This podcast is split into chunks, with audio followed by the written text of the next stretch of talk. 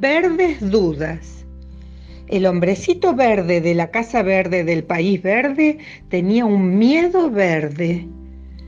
Un buen día se encontró con que su verde pájaro cantaba canciones amarillas y violetas, volaba con vuelos azules y ya nada estaba igual.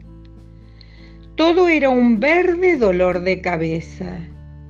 Por eso el hombrecito verde empezó a pensar qué cosas habría un poco más allá de su país verde, detrás de la mata verde.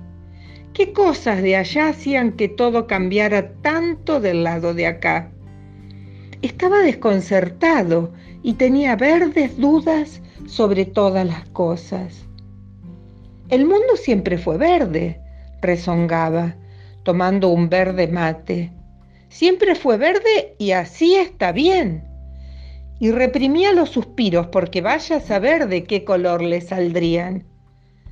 El pájaro, entre tanto, le cantaba en solfa un tango que decía, tarde gris, tan gris como mi pena, el hombrecito verde le tiró unos cuantos manotazos para que se callara el pico, porque ¿qué iban a decir los vecinos verdes? Pero el pájaro alborotado cantó más fuerte. Rojo mi corazón, celeste el cielo, amarillo mi amor, azul mi vuelo. Entonces el hombrecito verde se metió en la cama verde y se tapó la cabeza con la verde almohada. Cerró con fuerza los ojos y no pudo evitar ver en el fondo de lo negro un montón de dibujos dorados.